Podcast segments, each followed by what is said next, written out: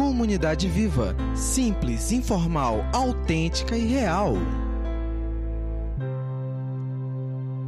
Olá, comunidade. Bom dia. Que bom estar aqui mais uma vez com vocês e podermos compartilhar a vida, bater esse papo gostoso e podermos conversar em torno de algumas questões que vivemos no nosso dia a dia. Afinal de contas, temos muitos desafios, porque, como vimos na semana passada, no mundo tereis aflições, mas tem de bom ânimo, eu venci o mundo. Eu gosto muito da canção que nós acabamos de ouvir. Essa canção fala muito ao meu coração. Ela faz uma pergunta, né? De que lado você está? E ela continua fazendo a indagação dizendo: de que lado você quer ficar? Às vezes nós nos encontramos em um determinado lado, mas lá no fundo percebemos que precisamos mudar a nossa posição. Então, queridos, eu queria bater um papo bem bacana com vocês à luz do nosso manual de vida, falando exatamente desse cenário de polarização. Nós estamos vivendo dias difíceis, onde a sociedade está polarizada, a política está polarizada, a humanidade como um todo. E de certa maneira isso também afeta, afeta diretamente a, a nossa convivência como comunidade. E aí está o alvo e direção em que Jesus está atuando no texto que nós vamos ler, que encontra-se lá em Lucas capítulo 15, versos 1, 2 e 3. E estes três versos, eles vão nos dar um panorama do contexto aonde ele fala da parábola do filho pródigo, que nós também poderíamos intitular de parábola dos filhos perdidos. Observe bem o que, que Jesus fala aqui, o que está registrado a respeito de como Jesus ele lida com esta situação, com este ambiente polarizado. Diz assim, Lucas 15, verso 1: E aconteceu que todos os pecadores, como os coletores de impostos e as pessoas de má fama estavam se reunindo para ouvir Jesus. Entretanto, os fariseus e os mestres da lei o censuravam, murmurando: Este saúda e se mistura a pessoas desqualificadas e ainda partilha do pão com elas.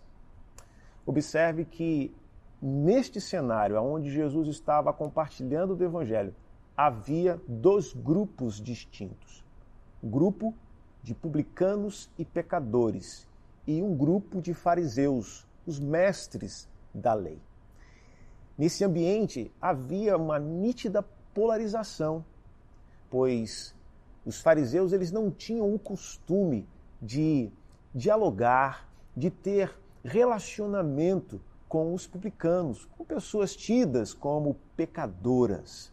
Pelo contrário, na realidade, os fariseus eles zelavam e escolhiam as pessoas para estarem frequentando estes ambientes de partilha das verdades divinas. Mas Jesus quebra um paradigma ao começar a ministrar o evangelho e a palavra que ele então ministra ao invés de atrair os fariseus, atrair os religiosos, ela atraía também os publicanos, os pecadores. E ambos então estavam naquele cenário, ouvindo, ouvindo o mestre e comendo juntamente com o mestre.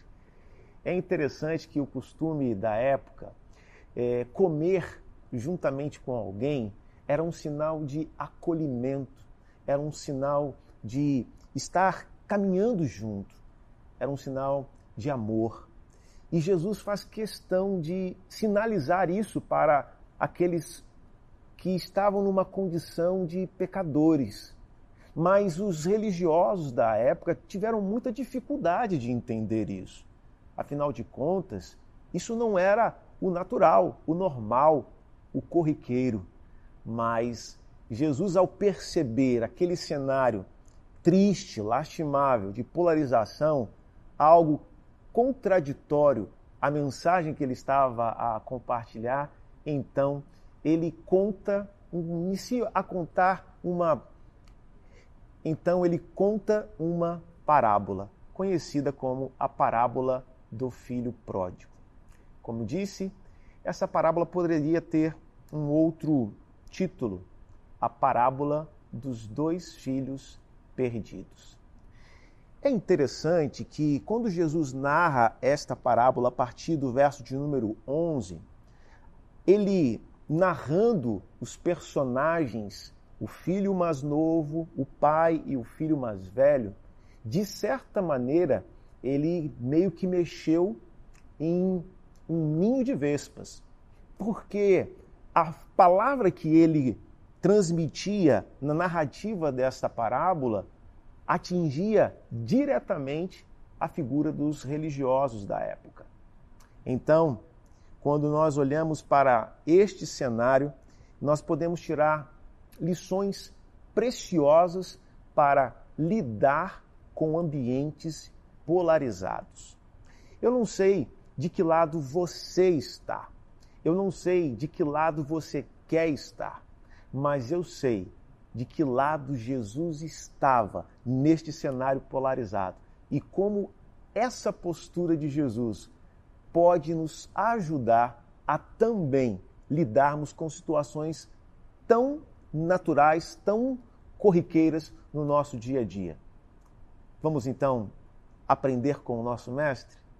Considerando cada personagem da parábola que nós vimos Jesus narrando, a parábola do filho pródigo, então nós vamos agora tentar distinguir desses dois grupos quais seriam as pessoas que se identificam com o irmão mais velho. Eu penso que as pessoas que se identificam com o irmão mais velho são pessoas que, de certa forma, encontram-se dentro de bolhas, encontram-se dentro de bolhas da religiosidade. E isso, de certa maneira, furta delas a possibilidade de trilhar o caminho proposto por Jesus.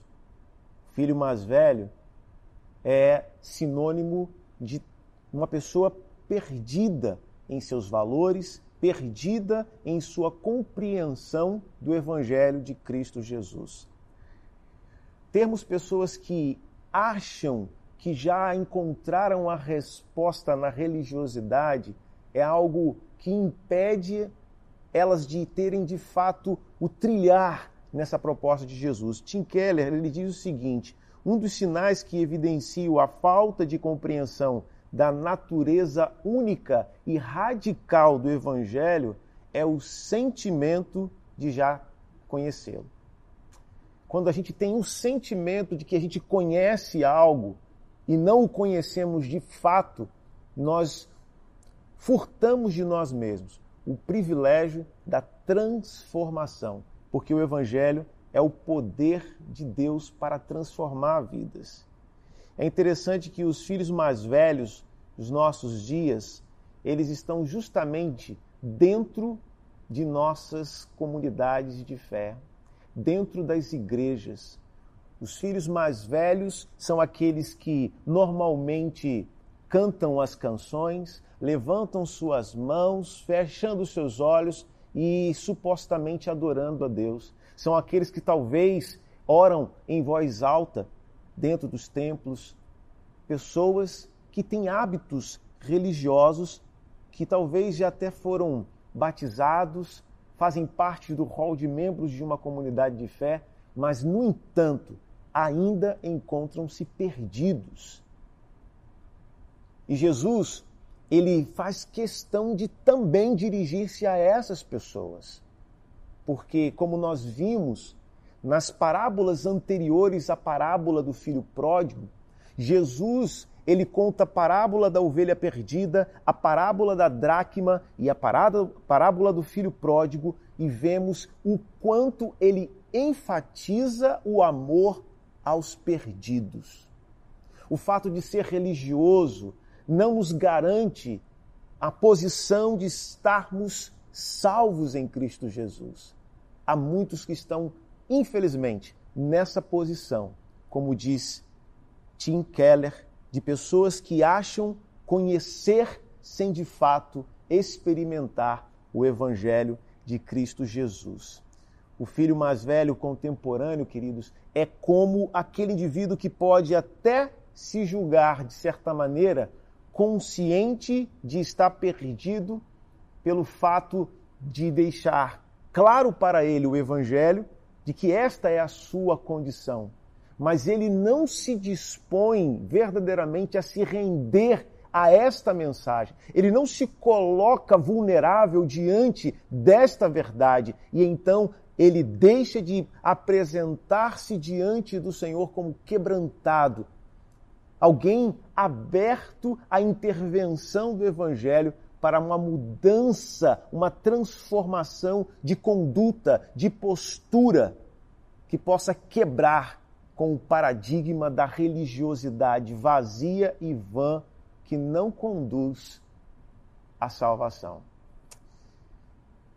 Essas pessoas, elas não têm fome e sede de justiça, elas não têm fome e sede de Deus, conforme o próprio Jesus declarou lá no Sermão do Monte. Essas pessoas, como diz John Derby, elas apresentam ter fome, mas não o bastante. É necessário, é mister que elas estejam realmente morrendo de inanição para que possa saber o que está no coração de Deus a seu respeito. Quando o filho pródigo teve fome, ele quis fazer o quê? Alimentar-se com bolotas jogadas aos porcos. Mas quando estava morrendo de inanição, voltou para o seu pai. Preste atenção. Nós precisamos ter fome e sede de Deus. Como filhos como filhos mais velhos, nós não podemos viver a superficialidade de um evangelho, mas sim a profundidade deste evangelho ao ponto de sermos alcançados por ele, atingidos por ele e transformados por ele.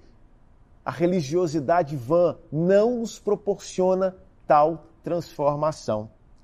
Lloyd Jones diz o seguinte: ter fome e sede, na verdade, significa estar desesperado, estar morrendo de inanição, sentir que a vida se esvai, significa perceber minha urgência, minha urgente necessidade de ajuda. É esse tipo de fome e sede que os religiosos muitas das vezes deixam de ter. Mas Jesus, ele requer isso de nós. É como se um bombeiro colocasse uma escada numa janela de um prédio que estivesse pegando fogo. E ali naquele lugar estivesse algumas pessoas sentadas e aquelas que tinham a consciência de que ali ao lado estava o socorro correram e então desceram as escadas. Mas outros talvez acharam que era só um mero treinamento e não se colocaram à disposição de ir ao encontro do resgate e assim salvar as suas vidas. Muitos religiosos estão exatamente como essas pessoas que estão cientes do perigo, no entanto, não estão lançando mão do resgate de Deus para as suas vidas. Jonas Madureira, ele diz a seguinte frase: A pior miséria, a pior miséria de todas as misérias não é ser miserável, é não saber que é miserável. Vou repetir. A maior de todas as misérias não é ser miserável, é não saber que é miserável. Então, tenhamos cuidado para não estarmos em bolhas de religiosidade Tenhamos cuidado para não nos identificarmos com o filho mais velho que não foi capaz de compreender aquele cenário. Que nós tenhamos o cuidado de seguir a orientação de Jesus e a proposta dele, não estando em extremos polarizados, mas no ponto onde ele se encontra, para trilharmos uma nova proposta de vida. E quem são os atuais filhos mais novos, os filhos mais jovens? Os filhos mais novos de nossos dias seriam justamente os atuais sem religião. As pessoas que não querem ter nenhum tipo de afinidade com a religiosidade. Os filhos mais novos são aqueles que deveriam ser atraídos pela mensagem do Evangelho, assim como no primeiro século. Os filhos mais novos, talvez hoje sejam as pessoas da vanguarda, os intelectuais, as pessoas que têm uma certa cultura e não querem se submeter ao julgo que muitas das vezes a religiosidade apresenta para elas. Mas assim como os filhos mais velhos, os filhos mais novos também encontram-se perdidos e necessitam do auxílio de Jesus para encontrarem salvação.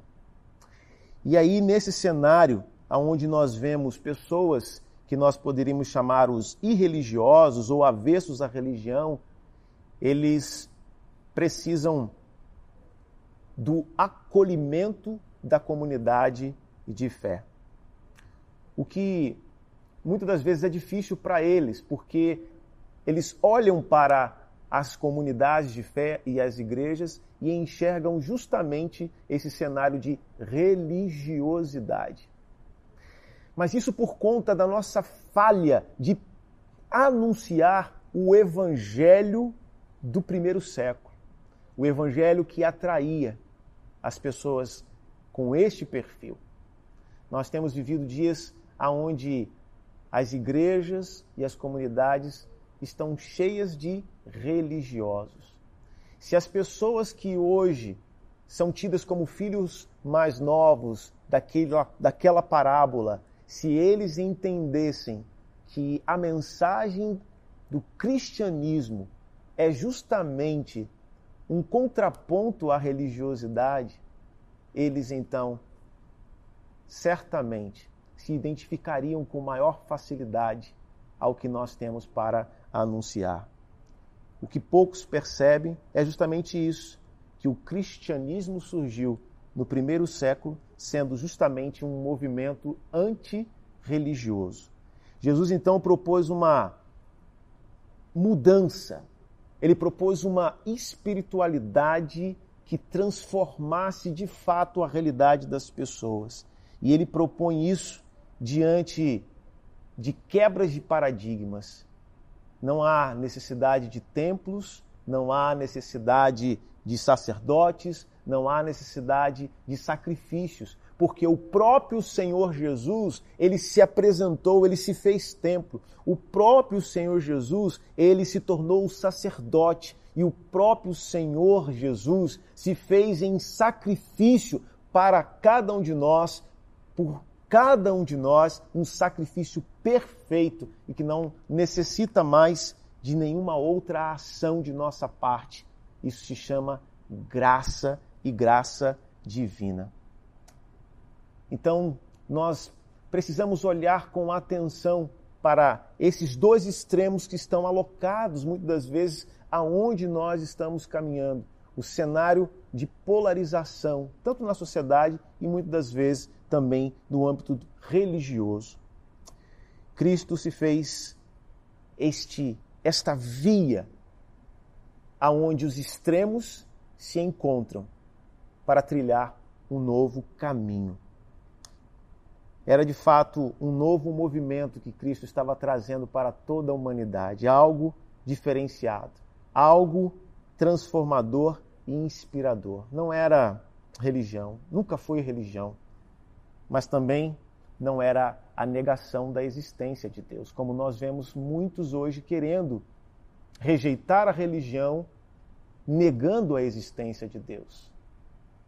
Um outro extremo que não nos ajuda a alcançarmos o propósito do Criador, que é de colocar-nos no lugar aonde precisamos para trilhar um novo caminho. Em outras ocasiões, o Evangelho de Jesus atraiu pessoas, pessoas necessitadas de salvação. E hoje tem atraído religiosos. E pessoas que estão cada dia mais acusando, assim como nós vemos lá no cenário do Novo Testamento, no próprio livro, próprio Evangelho de Lucas, aquela mulher adúltera, a mulher rejeitada por seus pecados sexuais, uma mulher que quase fora apredejada pelos religiosos da época. Também vemos a mulher samaritana, uma mulher rejeitada por questões étnicas, ali em João capítulo 4.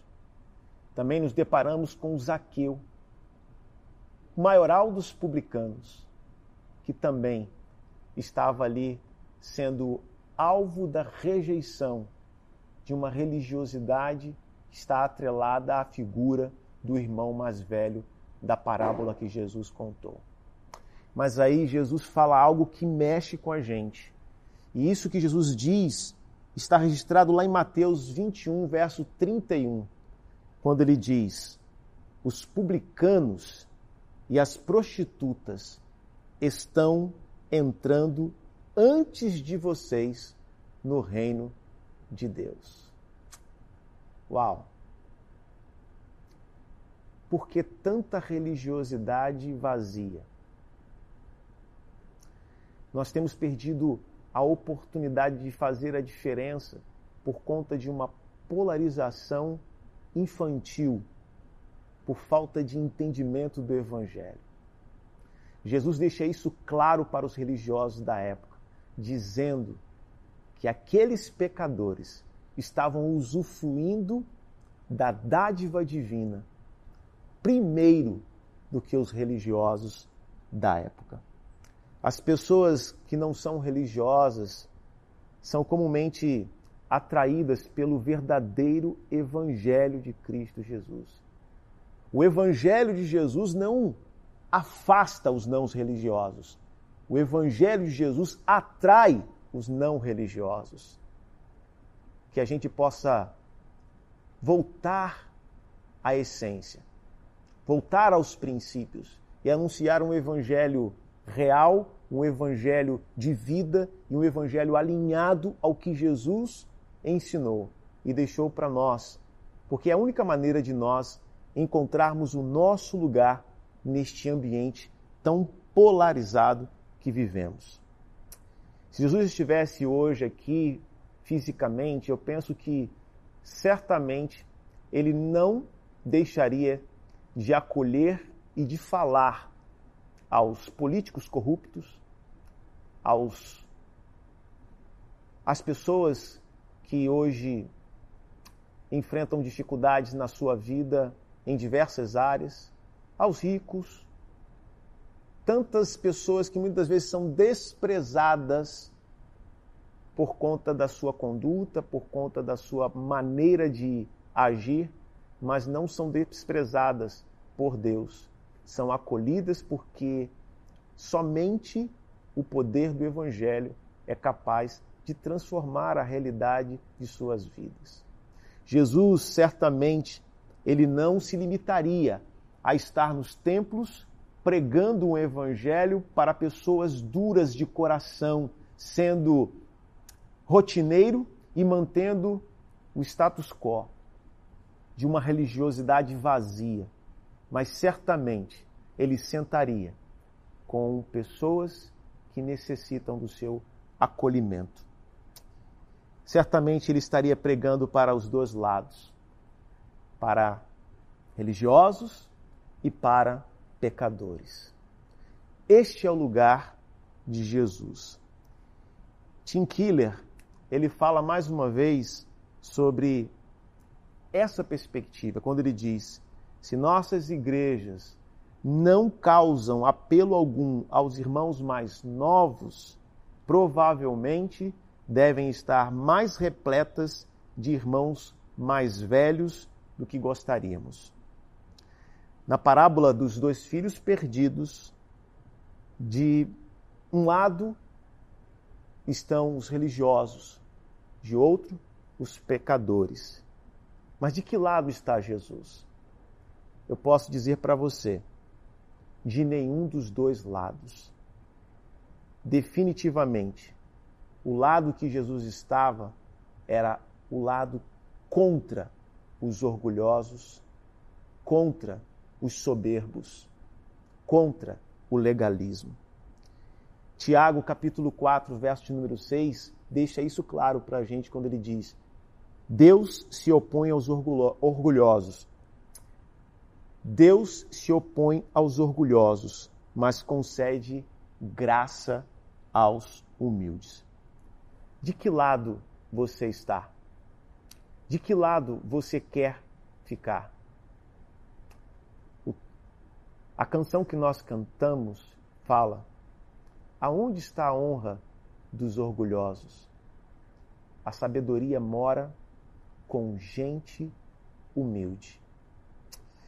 Assim segue então duas palavras finais para a nossa reflexão. Jesus, ele tem uma mensagem específica para os filhos mais velhos.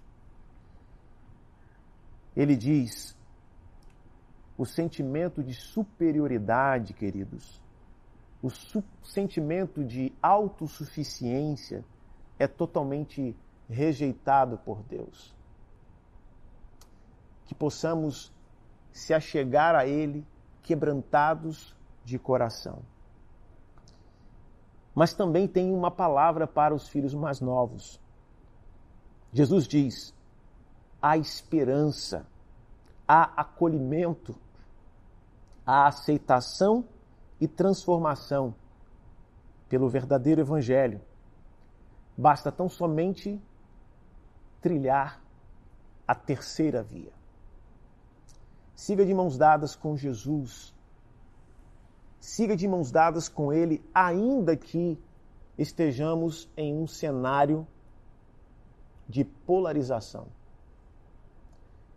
Se hoje estamos do lado dos irmãos mais velhos, temos a chance de passar para a terceira via. Se estivermos do lado dos irmãos mais novos, também temos a oportunidade de trilharmos a terceira via.